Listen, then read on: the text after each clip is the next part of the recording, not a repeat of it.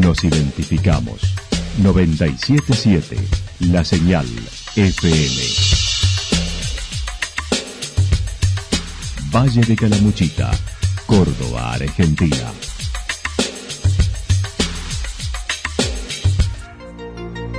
El más completo resumen de las noticias de la región, encontralos todos los días a las 12 y 30, a las 16 y a las 22 horas. Panorama de noticias. Por la 977, la señal FM nos identifica también con las noticias.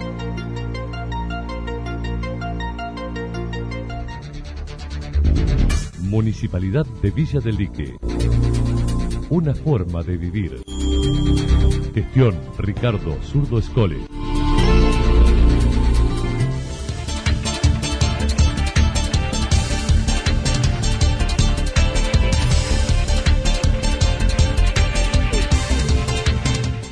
A esta hora hacemos un repaso por la información regional a través de los títulos. Son jinetes del apocalipsis los que quieren elecciones ahora en la comunidad, dijo Alessandri.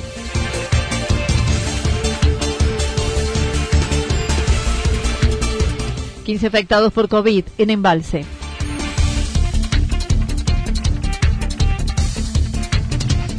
Anoche incendio de una hectárea en el Durazno.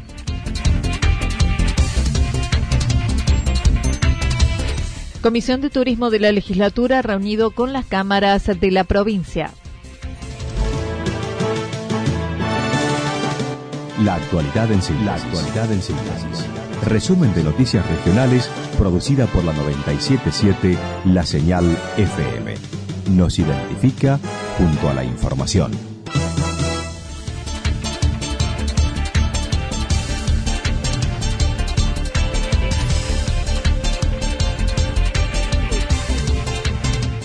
Son jinetes del apocalipsis los que quieren elecciones ahora en la comunidad, dijo Alessandri.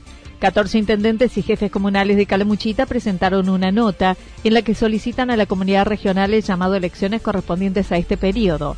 El presidente de dicha entidad dijo se sorprendió con el planteo de una interna en medio de la pandemia, a la vez que calificó es un despropósito el pedido de elecciones. Mire, yo lo veo en el medio de esta pandemia, realmente me sorprende y me alarma el pensamiento de algunos de plantear una interna cuando para el 2023 falta falta bastante tiempo.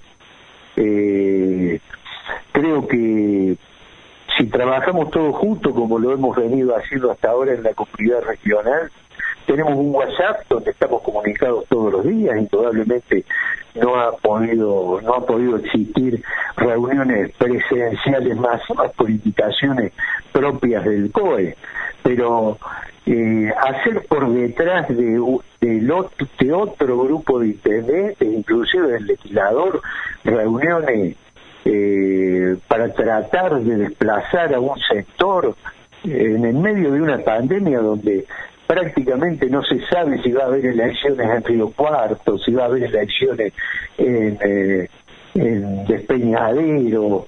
Eh, creo que realmente es un despropósito total. Será la responsabilidad de ellos. Carlos Alessandri manifestó está fuera de lugar el pedido, considerando la administración está ordenada según se desprende de sus estados contables, a la vez que calificó de intencionalidad política.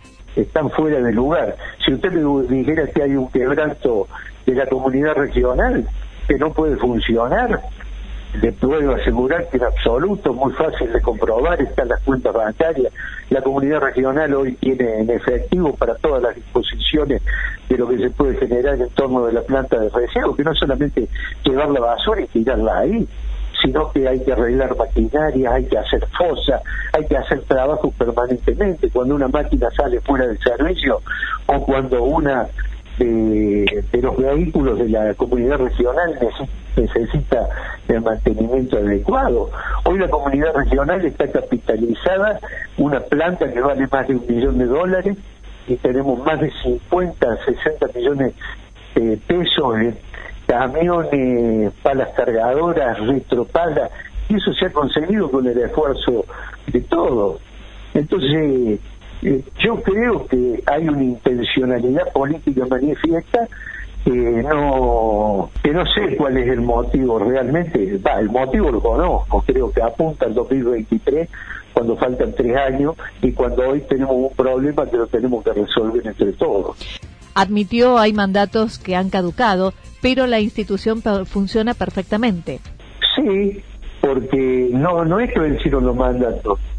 Hay lugares en el seno de la comunidad regional donde donde los presidentes comunales o intendentes vencieron su mandato pero eso no impide la continuidad administrativa de la comunidad regional, porque ni en el caso del vicepresidente, ni en el caso del secretario general de la comunidad, que es la mesa ejecutiva junto con el tesorero, estamos funcionando perfectamente, hay que renovar, sí, algunas autoridades. Pero le digo una cosa, el 90% de las comunidades regionales de la provincia de Córdoba están con prórroga de mandato porque no han podido hacer asamblea para la elección de, de, sus mesas, de sus consejos directivos y sus mesas ejecutivas. Y las que están hoy con un funcionamiento de no prórroga es porque han elegido los mandatos por cuatro o por dos años. Sin dar nombres, criticó a algunos de los firmantes que hace más de tres años que no aportan al funcionamiento de la propia comunidad.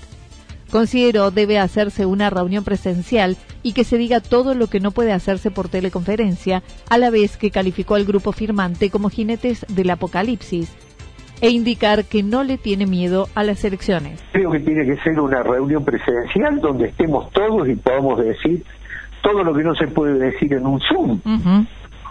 este, creo que tiene que ser una reunión como se ha hecho en, en estos 12 años anteriores las elecciones en la comunidad regional, donde cada uno participa, opina, dice los pareceres que tiene y en virtud de eso eh, se eligen las autoridades.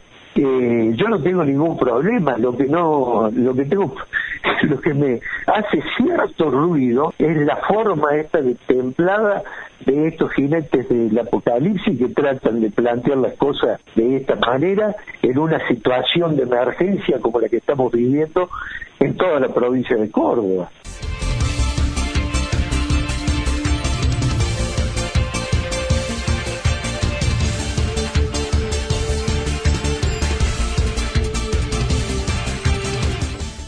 15 afectados por COVID en embalse. De acuerdo a la información diaria del Hospital Regional Eva Perón, la situación actual en Calamuchita es de los hisopados realizados durante el domingo y lunes en el hospital. No hay casos positivos en otras localidades. En relación a embalse, acumula un total de 15 casos positivos, más uno correspondiente a un personal de salud que vive en la ciudad de Córdoba y presta servicios en embalse. Ayer se hisoparon en el hospital 31 personas, de las cuales 23 son contactos estrechos de casos positivos de embalse y 8 son personas con síntomas de distintas localidades del valle. De esos 15, uno ya ha sido dado de alta. En síntesis, Calamuchita desde el inicio de la pandemia, 17 confirmados y 3 recuperados. La síntesis desde el municipio de Embalse, 16 casos positivos, 15 casos positivos activos, una persona dada de alta, 141 contactos estrechos en aislamiento 55 contactos estrechos que finalizaron el aislamiento.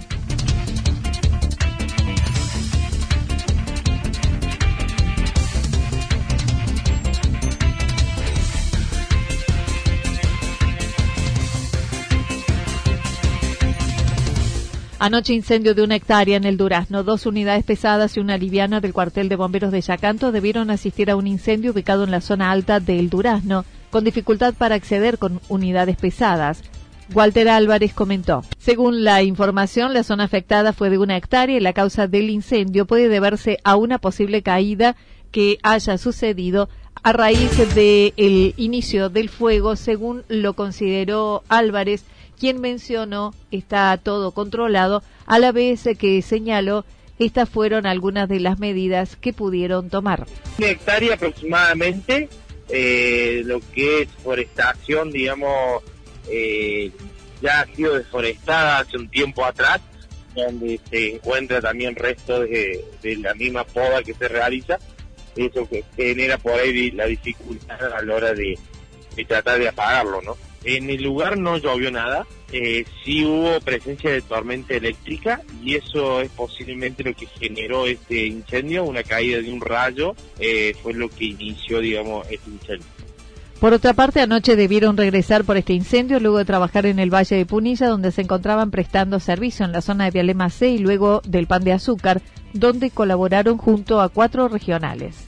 Bueno, nosotros estuvimos trabajando en dos lugares diferentes en el transcurso de estos dos días que estuvimos, conjuntamente con la Regional 7, eh, donde, bueno, primero se realizó un trabajo en, el pueblo de Vialema C, eh, que, bueno, se pudo concretar al 100%, y en el día de ayer eh, viendo digamos a la zona de eh, Saldana, en la zona de Pan de Azúcar, donde bueno se inició un trabajo bastante importante eh, donde se trabajó con cuatro regionales juntas. Eh, nosotros estuvimos hasta las horas de noche cuando ponían en conocimiento de, del incendio en nuestra jurisdicción eh, con autorización previa lo desplazamos a nuestra, a nuestra jurisdicción. Comisión de Turismo de la Legislatura reunido con las cámaras de la provincia. Ayer se llevó a cabo la reunión por teleconferencia con los integrantes de la Comisión de Turismo de la Unicameral y representantes de las distintas cámaras de la actividad turística de la provincia. Carlos Alessandri, legislador por Calamuchita, comentó todo el sector está vulnerable. En la Unicameral de Córdoba por supuesto virtual con todas las cámaras, eh, virtual con todas las cámaras, eh, la asociación de, de viaje, la cámara de turismo, eh, bueno, todos los sectores, FEDGRA, todos los sectores que están involucrados en cierta medida en todo lo que es el turismo en su forma, en su integralidad y en su amplio universo. Hasta hubo gente de la Cámara de Turismo Cinegético. Creo que todos están con la misma problemática, todo el sector está prácticamente en un punto de vulnerabilidad eh, muy grande. Eh, esta, esta crisis nos ha llevado a que realmente tengamos que estar pasando uno de los peores momentos de la historia en materia de turismo. Consideraron además la media sanción del Senado para la Ley de Ayuda a la Actividad Turística y el decreto del gobernador admitiendo el sector está disconforme con las medidas existentes hasta aquí. Se le puede dar sabiendo que hay media sanción en el Senado que está aprobado y puede haber algún tipo de modificaciones en diputados acerca de los alcances de esta ley para ayuda de eh, del sector hotelero y gastronómico de la República Argentina y también el, el decreto que anunció el gobernador acerca de algunas ayudas al sector turístico. Eh, indudablemente que el sector privado muestra cierta insatisfacción con el alcance de las medidas porque requieren de otro tipo de urgencias y de medidas mucho más concretas eh, que creo que es lo que tendremos que analizar para llegar a un punto de coincidencia que si bien no se les satisfaga el 100% de las demandas que ellos plantean, por lo menos tener eh, saber de que están acompañados y de que se puede llegar a un 50, a un 60% de las demandas que ellos están planteando. Propuso generar mesas de trabajo entre el sector privado y la legislatura para avanzar en esos objetivos y el próximo jueves volver a reunirse. creo que tendremos que analizarlo con inteligencia. Yo he propuesto en la comisión de que se cite a los 128 129 intendentes de las localidades turísticas de la provincia de Córdoba en una reunión virtual para el próximo para el próximo jueves para que realmente podamos hacer un diagnóstico entre todos y podamos establecer una estrategia común desde el sector público con las herramientas que tenemos para tratar de ayudar a la situación de del sector privado, que en el caso de Caramuchita es tan importante desde el punto de vista de las inversiones que se han realizado y de la generación de mano de obra que permanentemente están generando también. Nosotros habíamos en algunas localidades de Caramuchita aguarda la sanción de la ley nacional que tiene media en el Senado y que recomponga lo concerniente a tarifas del sector, créditos con tasas subsidiadas, entre otras medidas. Creo que por el contrario, no hay una falta de empatía en absoluto, hay una posibilidad real de lo que se puede hacer y de lo que se puede lograr. Y también de ver es lo mayor lo que mayormente se puede conseguir. Eh, creo que con si sale la ley nacional ya tiene media sanción en el Senado y podemos flexibilizar algunas de las cuestiones que hacen a la composición de las tarifas, si podemos conseguir señalar algunos algunos créditos eh, con una tasa subsidiada como hay en otras provincias, creo que podemos ayudar a soportar la situación. Y también creyendo siempre y teniendo la certidumbre de que puede haber una luz al final del túnel. Pero nosotros ya, por ejemplo, hoy hemos perdido una de las fiestas más importantes.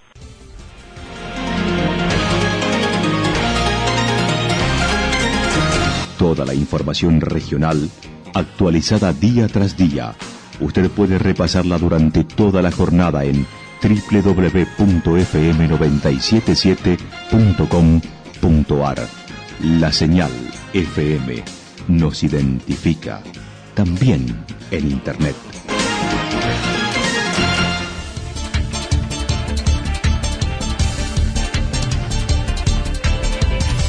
El pronóstico para lo que resta de la jornada indica parcialmente nublado, temperaturas máximas que estarán entre 21 y 23 grados en nuestra región el viento soplando del sector sureste entre 13 y 22 kilómetros en la hora.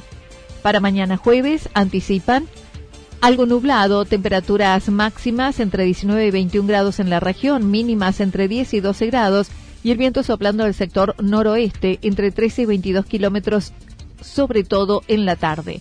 Datos proporcionados por el Servicio Meteorológico Nacional. Municipalidad de Villa del Lique una forma de vivir. Gestión Ricardo Zurdo Escole. Lo que sucedió en cada punto del valle. Resumimos la jornada a través del informativo regional en la 977. 977, la señal FM.